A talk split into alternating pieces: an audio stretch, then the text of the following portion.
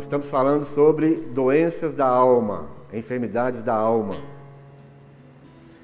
E eu queria compartilhar com vocês hoje um salmo, um salmo todo, um salmo 73. Salmo 73. O que é que nós vamos ver nesses salmos? Nós falamos domingo passado sobre síndrome do pânico. E para que os irmãos tenham noção, muitos testemunhos nós recebemos de libertação. Muitos testemunhos de cura desse mal, dessa enfermidade. Alguns estão realmente entendendo o que elas precisam, alguns estão enxergando que a sua alma precisa de libertação, precisa de cura. Nós precisamos dar atenção a essas enfermidades, a essas doenças, porque como nós estamos aprendendo, a alma da a alma doente é como se fosse um barco cheio de buracos. Você sai de um lugar para chegar em outro, mas se o seu barco está cheio de buracos, e esses buracos são as enfermidades da alma, são as doenças da alma, você não consegue chegar a lugar nenhum. Você não consegue reter as bênçãos de Deus, você não consegue reter a palavra de Deus e todo o mover de Deus que Deus tem para cada um de nós é como se ele caísse e ele saísse pelo outro lado. É aquilo que fala em Jeremias, capítulo 2. Nós somos como cisternas rotas, cisternas que não retêm as águas.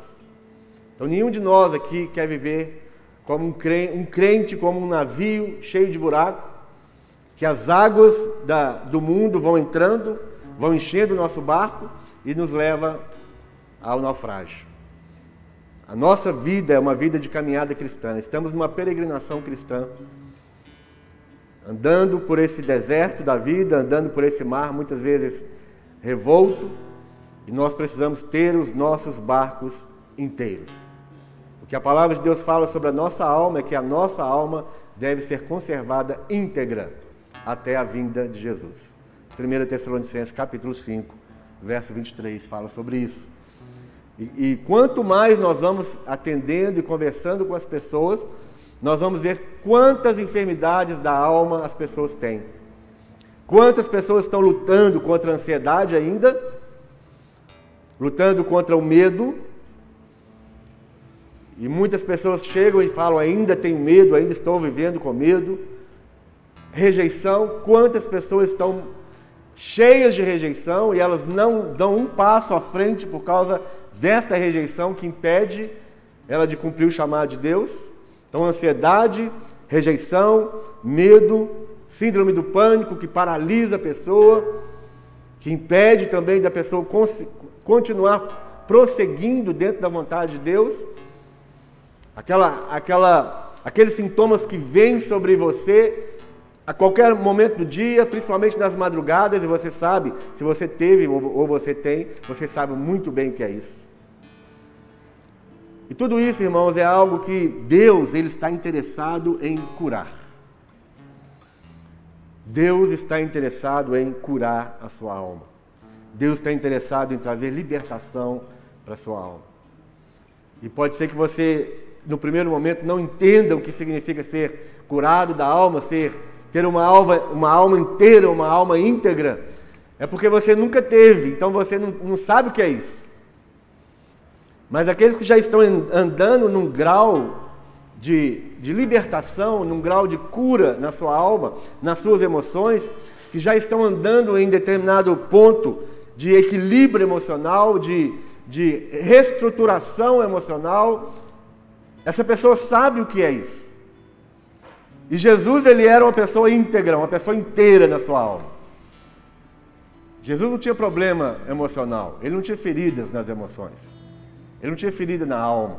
Jesus não tinha ataque de ansiedade, Jesus não sofria de, de síndrome do pânico, Jesus não tinha medo, Jesus não tinha rejeição.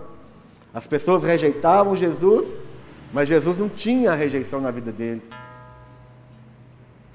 Então Jesus quer que nós sejamos iguais a Ele. E é muito interessante nós crentes, nós temos um, um entendimento meio esquisito. Nós queremos ser como Jesus na, no seu poder, não é isso? Você quer multiplicar pães? Quem que gostaria de multiplicar pães? Ou o pacote de arroz, né? Está mais caro, então melhor. Quem que gostaria de multiplicar o arroz?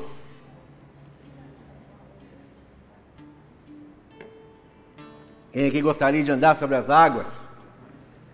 Ressuscitar um, ressuscitar um morto? Fazer um paralítico andar?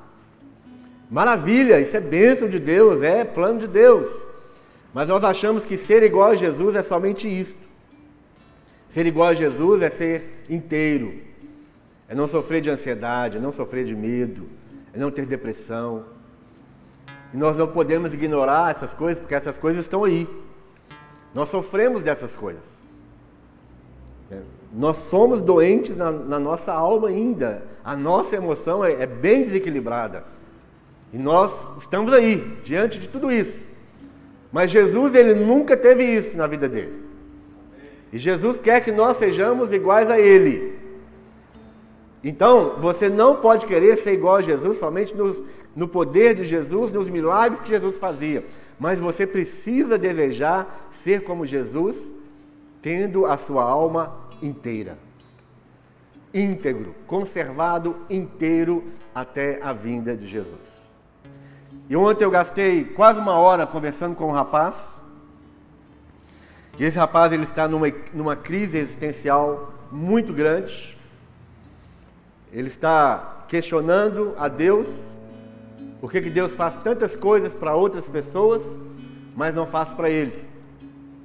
Por que, que Deus se revelou ao apóstolo Paulo e fez com que o apóstolo Paulo teve uma experiência tremenda e pessoal com Jesus? E, e ele não teve. E, é, e são muitas perguntas, muitas perguntas que esse jovem tem. E essas dúvidas, na verdade, o que está por trás de tudo isso é uma alma amargurada. Tem amargura, tem mágoa no coração. Essa amargura essa mágoa no coração dele já chegou contra Deus. E toda amargura, ela começa contra pessoas. E se ela não for tratada, se não houver perdão, se não houver arrependimento, essa amargura, ela vai se tornar uma amargura contra Deus. E esse, esse nível desse irmão, a situação que ele está hoje é, é, é de muita dúvida, é trazida pela amargura, trazida pelas mágoas. Por que, que Deus não faz isso? Por que, que Deus não me dá isso? Será que Deus não está vendo a minha integridade? Será que Deus não está vendo que eu estou buscando a vontade dele? Então por que, que Deus não me dá?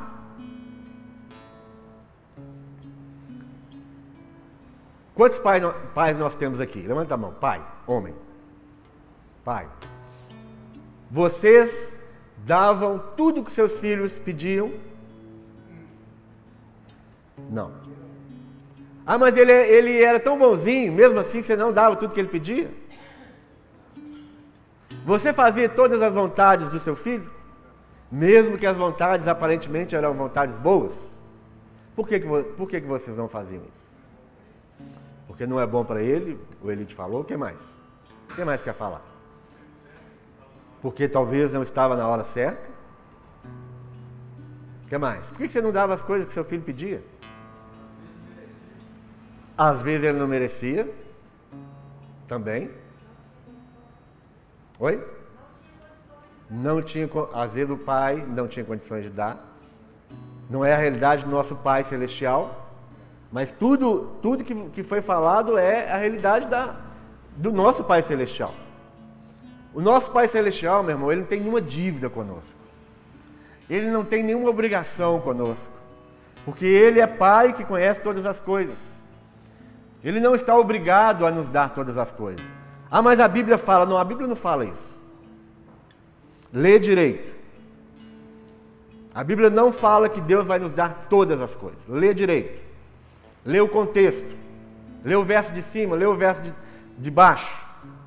Na Bíblia não fala que Deus vai nos dar todas as coisas. Aparentemente é isso que está escrito, mas não é isso que está falando. Se você lê de verdade, você vai ver que não é isso. Então, muitas vezes nós entramos em amargura, nós estamos amargurados com Deus, porque Deus não nos dá aquilo que nós queremos. Isso pode ser uma cura, Deus, até hoje estou pedindo essa cura, e até hoje não, o Senhor não me deu, fulano tal já foi curado, o outro que nem é crente, ele nem serve ao Senhor e ele já foi curado. Senhor, eu estou te pedindo, Senhor, a prosperidade financeira, e até hoje o Senhor não me dá, e o ímpio tem muito mais do que eu, e aquilo vai, e, e outras coisas que nós vamos pedindo a Deus. Quantas coisas você pede a Deus? Quantas coisas você já tem pedido a Deus por anos? Ainda você não viu a manifestação dessas coisas. E aí você come, começa a questionar Deus, mas por quê? Se o Senhor é bom, e essa história é antiga, né, irmãos? Essa história da, de se Deus é bom, por que, que coisas ruins acontecem para as pessoas boas? Se Deus é bom, por que, que a criança morre de câncer? Por que, que criança morre no, no, no atropelamento? Se Deus é bom, será que Deus não, tá, não está vendo nada disso? Se eu sou bom, se eu sou tão, tão, tão certinho, fazendo a vontade do Senhor, por que, que o Senhor não me deu ainda? Isso, é, isso, isso entra no nosso coração porque nós fomos ensinados de forma errada. Deus ele não, nunca foi obrigado a nos dar nada. Nunca. E nós aprendemos que Deus, ele, que Deus você pode exigir de Deus, que você pode colocar Deus na parede e falar: Deus, me dá aquilo que é meu. O que, é seu? O que você merece? Deus, me dá aquilo que é meu. Tá, então eu vou te dar. Olha, olha, olha o que, você está pedindo. Porque o que, o que eu mereço, o que eu mereço sem render, sem render a minha vida e a minha vontade a Jesus, o que eu mereço é inferno. Então cuidado na hora que você colocar, tentar colocar Deus na parede e falar, Deus, me dá o que eu mereço. Cuidado. E nós não entendemos aquilo que, que Deus quer falar conosco. E conversando com esse rapaz e conversando com outras pessoas, eu, eu percebi que essas doenças da alma, elas se afloram por causa de toda essa ansiedade que nós temos de, de ficar exigindo algumas coisas de Deus e de ficar comparando as nossas vidas com a vida de outras pessoas. Né? O medo que nós estamos é, enfrentando esses dias, esse tempo de pandemia, que as coisas parecem, a hora que parece que vai melhorar, aí você vê que não melhorou, parece que está piorando. A hora que você acha, agora eu vou ter um aumento, aí o patrão vai e fala assim: Ó, oh, por causa dessa pandemia aí, nós vamos ter que cortar isso, cortar aquilo, e te corta. Então, tanta coisa vem, vem sobre nós e a gente vai, vai lutando com essas coisas e comparando as nossas vidas e olhando para Deus e achando que Deus está dormindo, Deus está tá tirando uma soneca em algum lugar aí da, das regiões celestiais e não está olhando para nós. Isso vai adoecendo a nossa alma, isso vai trazendo algo que, que é exatamente o que nós vamos compartilhar hoje, chamado amargura. Amargura. O que é amargura? Antes de ler os Salmos, eu quero te falar o que é amargura. No, no, em Hebreus capítulo 12, verso 15, fala assim: você não precisa abrir, não. Ele vai projetar aqui, aí você pode olhar aqui mas se, se não der tempo também, você só ouça. Hebreus 12, 15 fala: Que ninguém se prive da graça de Deus e que nenhuma raiz de amargura brotando vos perturbe e por meio dela muitos sejam contaminados. Raiz de amargura. A amargura é uma raiz. Ela vai brotar em algum momento da sua vida por causa de, de alguma circunstância, por causa de algum acontecimento na sua vida, uma raiz de amargura começa a brotar. E ele começa dizendo que ninguém se prive da graça de Deus, e que nenhuma raiz de amargura brotando vos perturbe. A amargura traz perturbação para nós.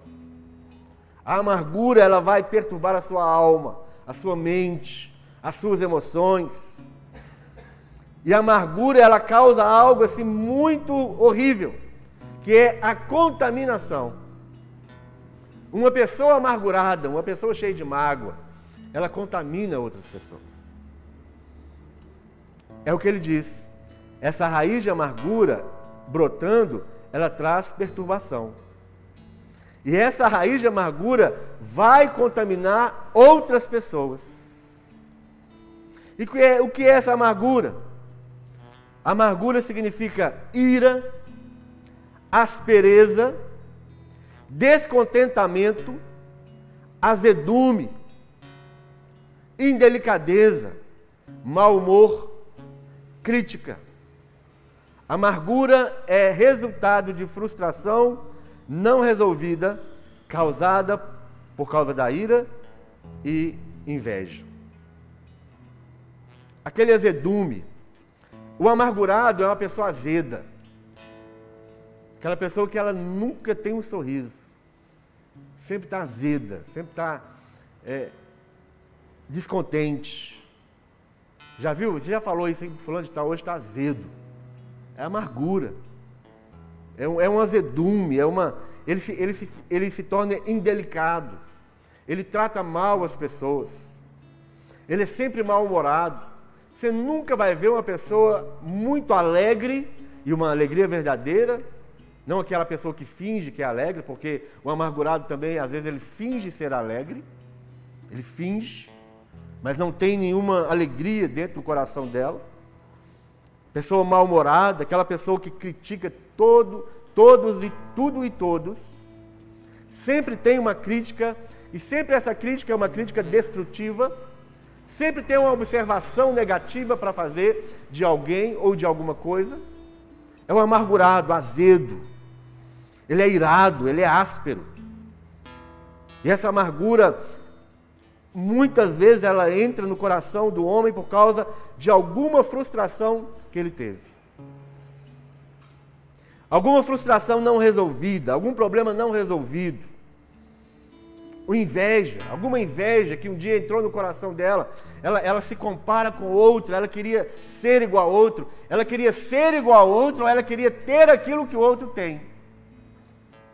Eu queria tanto ter aquilo que aquela pessoa tem e Deus nunca me deu. Deus, eu acho que Deus nunca vai me dar. Eu queria isso, eu queria aquilo e se comparando sempre com o outro. Aquilo que o outro tem sempre é o melhor, é melhor do que aquilo que você tem, ou sempre é aquilo que você gostaria de ter. E isso, se você não tem isso, gera essa amargura. A amargura destrói a própria pessoa e a amargura contamina os, os outros. E a amargura vai gerar a mágoa. A mágoa não é a mesma coisa que a amargura. A amargura sempre vai gerar a mágoa. A mágoa ela é um sentimento de desgosto, um sentimento de pesar, uma sensação de tristeza, ressentimento. E é chamado, isso aqui, irmãos, é da Wikipédia é do dicionário na internet. A, a mágoa é chamada de câncer da alma. A mágoa é chamado de câncer da alma. Hoje se faz diversos estudos que comprovam que o corpo e mente possuem uma estreita ligação com o corpo e a mente possuem uma estreita ligação com a mente possui uma estreita ligação com o corpo. E a, e a, a mágoa, ela vai trazer as doenças chamadas psicossomáticas. É um senti a mágoa é um sentimento não tratado. Um sentimento que causa destruição na sua mente e que causa um grande impacto negativo no seu corpo. Mágoa. Recentemente foi, feito, foi feita uma pesquisa do Hope College que demonstrou que alimentar sentimentos de raiva provoca pressão alta, aumento da frequência cardíaca e suor excessivo. Já o perdão colabora em uma condição de saúde mais equilibrada. Isso porque a alegria incrementa a produção de endorfina e gera a sensação de bem-estar. Já os pensamentos negativos estimulam a secreção de hormônios ligados ao estresse, desestabilizando o sistema imunológico, podendo levar ao surgimento de doenças psicossomáticas. Aquelas dores constantes que muitas pessoas têm e nunca descobrem o que é, na coluna, lombar, joelho, dores de cabeça, dores maxilar, dores nas costas, e você vai e faz a bateria de exames e nada é diagnosticado, provavelmente essa pessoa está cheia de mágoa. Ela está cheia de mágoa. Mágoa, tem pessoas que têm mágoa Isso eu vou, vou falar mais na frente. É comum que pessoas ressentidas apresentem quadros de gastrite nervosa, úlcera e câncer. Essas pessoas normalmente têm baixa autoestima, sempre se posicionam como vítimas e oferecem resistência à solução do problema que causou a mágoa. Elas tendem a manter esse sentimento vivo, mesmo que o ofensor tente corrigir as coisas. Ou seja, ela não perdoa. Ela sempre vai falar naquele assunto. E sempre que ela falar naquele assunto, aquele assunto ainda dói. Perdoar não significa esquecer. Você pode lembrar daquilo que foi feito a você. Mas quando você lembra, aquilo não dói mais. Todas as vezes que você lembra de alguma situação que causou mágoa ao seu coração, e aquilo dói ainda, é porque você ainda não perdoou. Muitas vezes nós achamos que perdoamos, mas você ainda fala assim: nem fala sobre isso, nem me lembra disso. Fulano de. Não, não quero ouvir esse nome. Se isso te incomoda ainda, é porque ainda não houve perdão. Mágoa está no seu coração. Mágoa contra si mesmo. Sabia disso? Que pode ser que você tenha mágoa contra você mesmo? Eu estou falando da mágoa porque é, essa mágoa está ligada com a amargura. Mágoa contra os outros, mágoa contra si mesmo e mágoa contra Deus.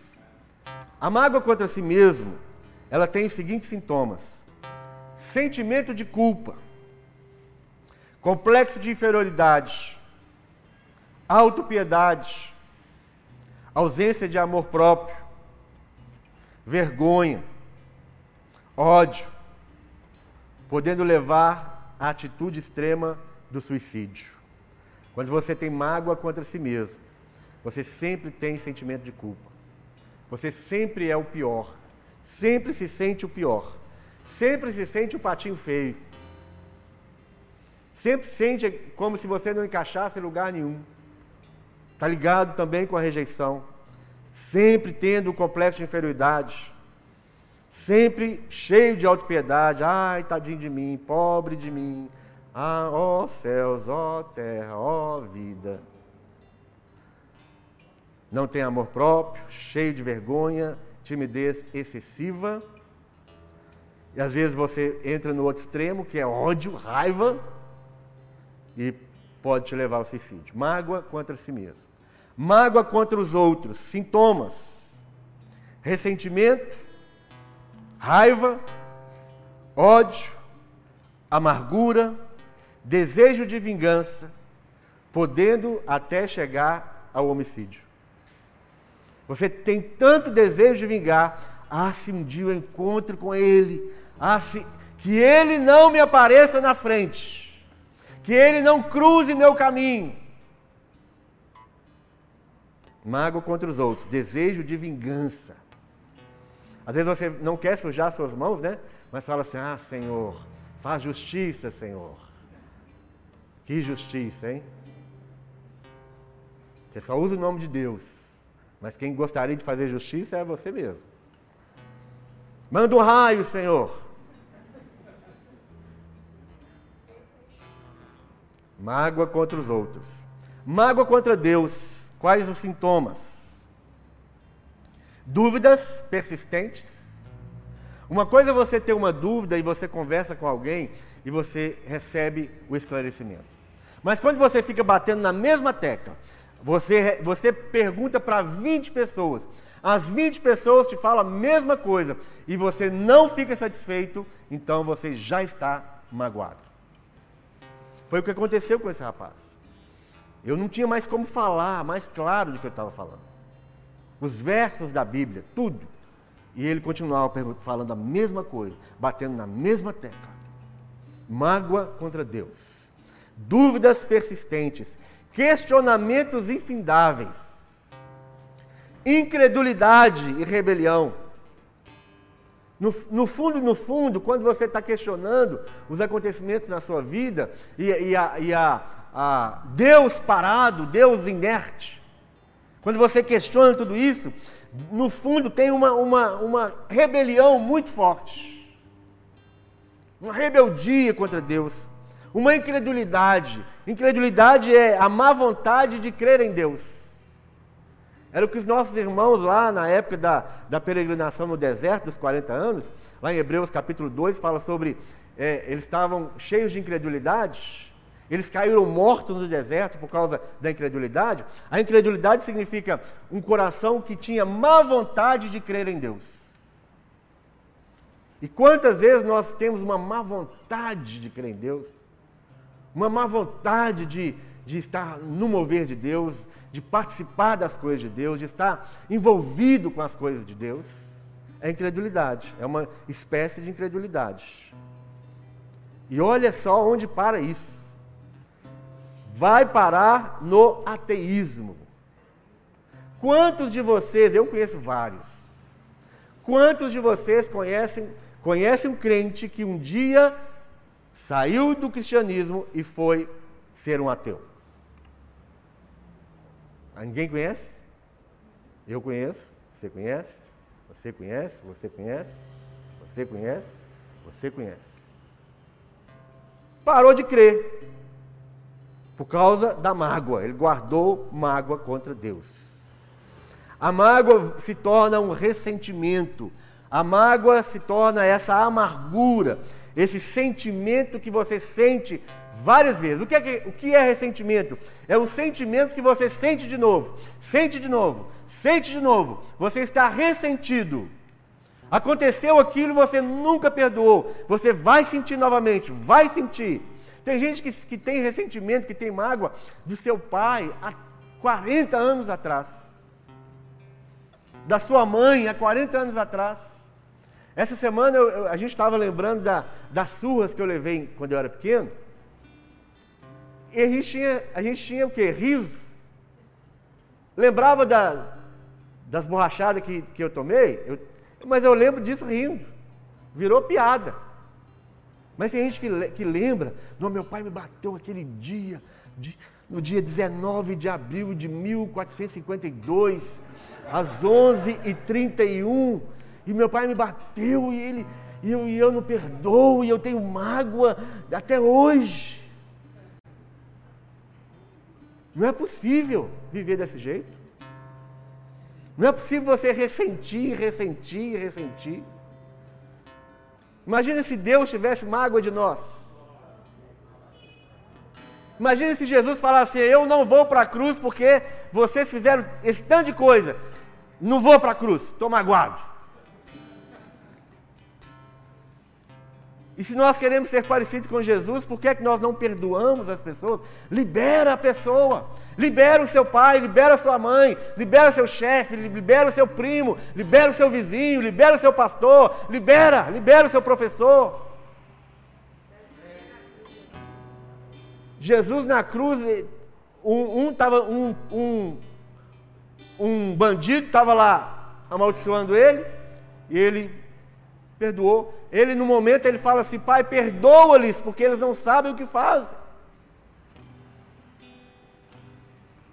Meu marido me traiu, minha mulher me traiu, e isso, aquilo, outro, e você nunca perdoa. Às vezes você trava a sua vida completamente por causa de uma traição, por causa de, de, uma, de uma experiência negativa que você teve no relacionamento, e trava tudo, e para tudo na sua vida.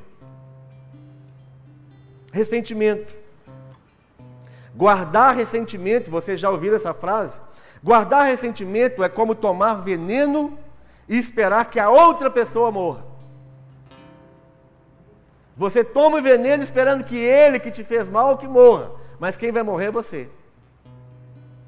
Quem está intoxicado, quem está adoecido é você, não é outro. Infelizmente, os danos não terminam no coração da pessoa amargurada. Esse pecado no coração de uma pessoa age como um veneno que atinge e contamina muitos outros. Se você teve um, uma experiência negativa numa igreja, vamos, vamos trazer para o nosso ambiente. Você teve uma experiência negativa com a liderança de uma igreja, qualquer, por qualquer coisa, você, você ficou amargurado. Você, se você não perdoou, você vai sempre contaminar outras pessoas em relação àquela igreja, ou aquele pastor, ou aquele líder, ou aquele irmão. Você sempre vai ter uma observação negativa e crítica. É melhor você falar assim: eu prefiro não tocar no assunto mais, eu já perdoei, mas eu não quero correr o risco de contaminar outros. Fica calado, mas não contamine outros. Porque um dos papéis do ressentimento é exatamente, um dos papéis da amargura é exatamente contaminar outras pessoas. Agora nós vamos ler o Salmo 73. Que agora nós já vamos ler o Salmo desse jeito, com essa visão.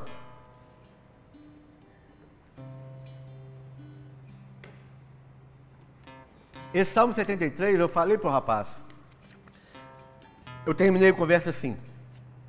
Você vai ler o Salmo 73, você vai ler Malaquias capítulo 3, verso. No finalzinho, acho que é de 13 a, a alguma coisa lá. Depois que você lê com cuidado, atentamente, nós vamos conversar de novo. Salmo 73 diz: Salmo de Asaf. Asaf, um grande homem de Deus, estava com o seguinte problema. Ele estava observando o ímpio. Ele estava se comparando com o ímpio. E ele começa falando aquilo que deveria ser no final dos Salmos. Ele começa falando, porque ele escreveu esses Salmos depois que ele já, já tinha e esse gerúndio é horrível, né? já tinha tido a experiência que ele teve. Então, o que deveria ser no final do salmo, ele colocou no começo para quê? Para servir de base para nós, de fundamento. Qual é o fundamento quando você está enfrentando crise? A coisa que você tem que colocar como estaca na sua vida. Por exemplo, se você está, se você tem uma crise de pânico no meio da madrugada, você coloca no seu coração: Deus é bom. Deus me ama. Deus cuida de mim. Quando você está enfrentando uma ansiedade fortíssima, ou um medo, ou uma rejeição, você coloca no seu coração: Deus é bom, Deus me ama e Deus cuida de mim. Então nada está acontecendo. Nada está acontecendo, meu irmão. Quando você acorda lá de madrugada, com o coração disparado, você começa a suar, você começa a ficar enjoado, você começa a ter, ver, até, até, você começa até ver coisas dentro do quarto, você fala, Deus é bom. Alma minha, Deus é bom, Deus me ama e Ele cuida de mim. Nada está acontecendo. Então Asaf começa dessa forma. Ele fala: com efeito, Deus é bom para com Israel. Com efeito, Deus é bom para com Israel, para com os de coração limpo. Isso é uma verdade absoluta. Coloca isso como uma estaca na sua vida.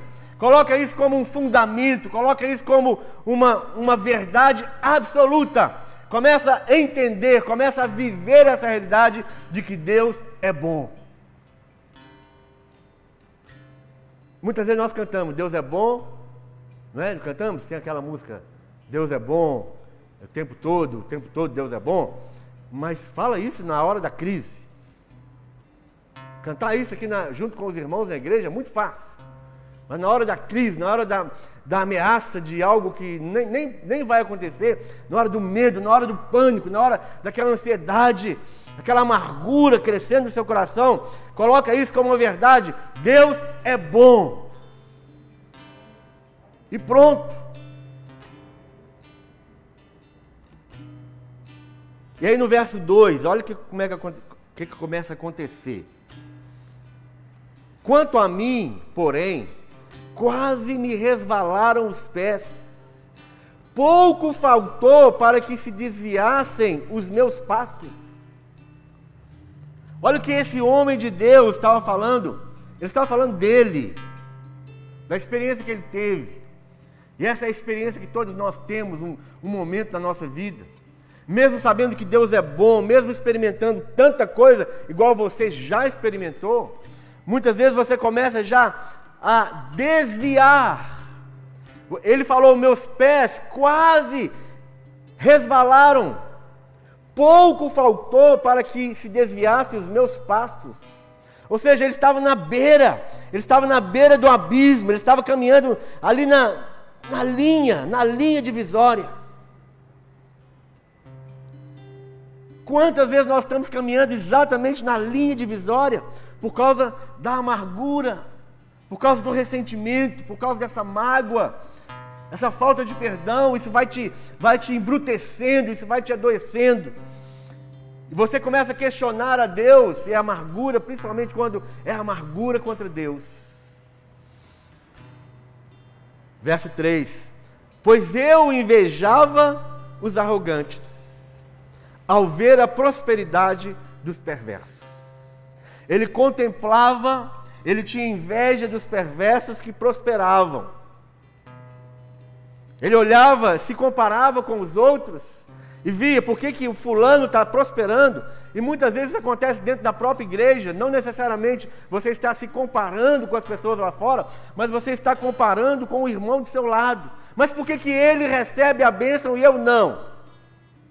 Mas por que, que ele foi chamado para ministrar e eu não? Por que, que ele foi chamado para orar e eu não? Por que, que ele foi sempre se comparando? E aí nasce algo diabólico chamado inveja. Uma das raízes da amargura é a inveja. É exatamente a inveja. Asaf, ele olhava para os ímpios e ele invejava os ímpios. Ele invejava a prosperidade. Nós olhamos para o nosso irmão, nós olhamos para, para qualquer outra pessoa e nós queremos o lugar daquela outra pessoa, e porque nós não temos, a amargura começa a nascer, e a amargura vai, já tirou milhares de pessoas da igreja e ainda vai continuar tirando. Se não for tratado no coração de cada um.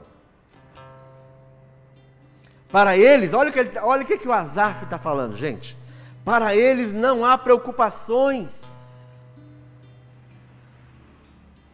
Os ímpios andam como se não houvesse nenhuma preocupação. Eu estou aqui já com as minhas rugas de expressão. Eu já estou já com meus a minha tele já está raleando, já está aparecendo aqui o brilho da pele. E o sujeito, ele está lá, ele não tem preocupação com nada, ele está numa boa. O seu corpo é sadio, inédio. Sadio e inédio, ele é, nas palavras do século 21, ele é saradão. É sarado. Ele está lá e eu já estou com um airbag que eu não consigo me ver livre dele. E agora dizem que a, a, o airbag é inflamação, meu irmão. Você está muito inflamado. E eu também. Investimento, né? Não, eles não têm preocupações. Eles são sarados eles não partilham das canseiras dos mortais. Eles não são afligidos como os outros homens. Até quando você está cheio de amargura, quando você está tá guardando mágoa no seu coração, você começa a enxergar coisas que não são verdade. Quem neste mundo não, é, não tem qualquer preocupação? Quem neste mundo não tem canseira? Não partilham das canseiras? Quem neste mundo não é afligido? Mas ele está olhando para eles e está enxergando tudo isso. O ímpio não tem preocupação, o ímpio está saradão, o ímpio não tem canseira nenhuma, ele não tem aflição. Daí a soberba que os cinge como um colar e a violência que os envolve como manto. Os olhos saltam-lhes da gordura, do coração brotam-lhes fantasias, moteiam e falam maliciosamente da opressão falam com altivez. Contra os céus desandam a boca, e a sua língua percorre a terra. Por isso, o seu povo se volta para eles, e os tem por fonte de que bebe a largos sorvos. E diz: Como sabe Deus? Acaso há conhecimento no Altíssimo? Ele está falando daquilo que os, os ímpios estão falando.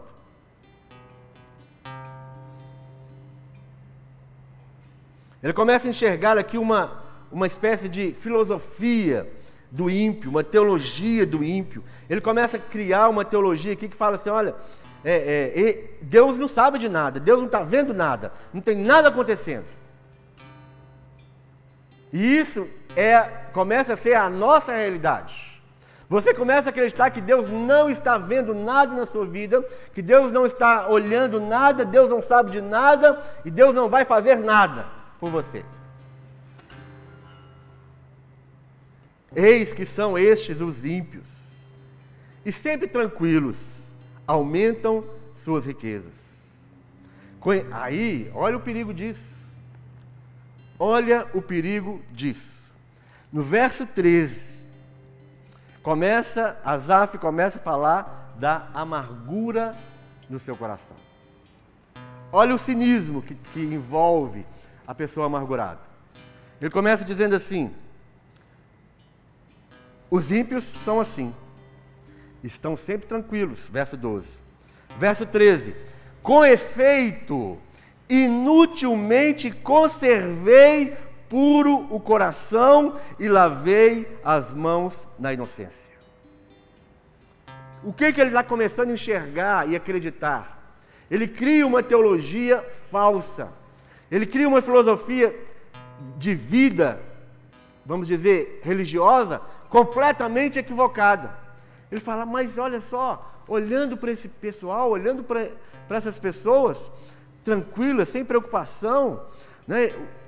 eles, eles têm tudo, eles são altivos, eles, os seus olhos estão ali com a, com a gordura da vida, cheio de fantasias. É, Todas as vezes que fala com efeito, na minha Bíblia fala com efeito, na sua tradução eu acho que era é, demais disso. Qual é a tradução que você tem no lugar de com efeito? Oi? Certamente. Ele está chegando a uma conclusão. No verso primeiro ele chegou uma conclusão. Certamente Deus é bom. E agora no verso 13 ele está chegando a outra conclusão. Certamente, inutilmente conservei puro coração e lavei as mãos na inocência. Não vale a pena. Não vale a pena ser santo. Não vale a pena ir na igreja. Não vale a pena ficar frequentando igreja. Não vale a pena ficar dentro de igreja. Não vale a pena santidade. Não vale a pena buscar, buscar as coisas de Deus. Ter um coração puro ter as mãos inocentes, não vale a pena, porque eles não têm nada disso, eles não fazem nada disso, e eles estão melhor do que eu. Aí o verso 14, é, verso 13, não vale a pena, bobagem, e frequentar a igreja, bobagem, crer em Deus, bobagem, ficar aí procurando coisa santa. Verso 14, pois de contínuo sou afligido, e cada manhã castigado. Se eu pensar em falar tais palavras, já aí teria traído a geração de teus filhos. Em só refletir para compreender isso, achei muito pesada a tarefa para mim. Então, aqui nesses versos, o verso, verso 12, 13, ele fala de que não, não vale a pena, verso 14, não vale a pena. Ele está cheio de amargura. Ele entende Deus de forma equivocada. Ele falava que Deus o afligia todas as manhãs, Deus o castigava todas as manhãs. E aí, desses versos, verso 15, 16, 17. No verso 17, principalmente, depois de tudo isso, toda essa experiência, essa, esse entendimento errado, essa amargura, ele fala assim: Até que entrei no santuário de Deus e atinei com o fim deles. No momento em que ele, ele entra no santuário, no momento que ele entra na presença de Deus, é o momento que seus olhos começam a ser abertos. Quando você, meu irmão, entra diante do altar de Deus em arrependimento, quando você tem a visão da presença de Deus, quando você tem a visão da bondade, do amor e do cuidado de Deus, quando você está no santuário de Deus, então você entende a diferença entre você e o outro. Você entende qual vai ser o final da sua vida e o final da vida do outro que não serve a Deus. Tu certamente os pões em lugares escorregadios e os fazes cair na destruição. Como ficam de súbito assolados, totalmente aniquilados de terror. Como ao sonho quando se acorda, Assim, ó Senhor, ao despertares, desprezará a imagem deles. Olha o verso 21. Quando o coração se, se me amargurou,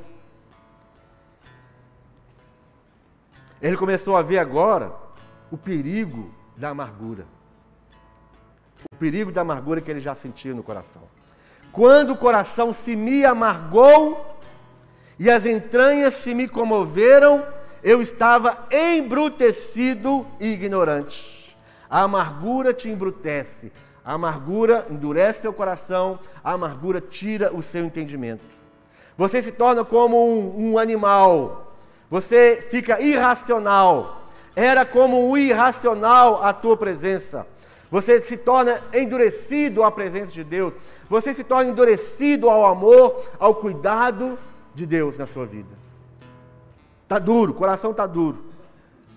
Todavia estou sempre contigo, tu me seguras pela minha mão direita, tu me guias com o teu conselho e depois me, me recebes na glória.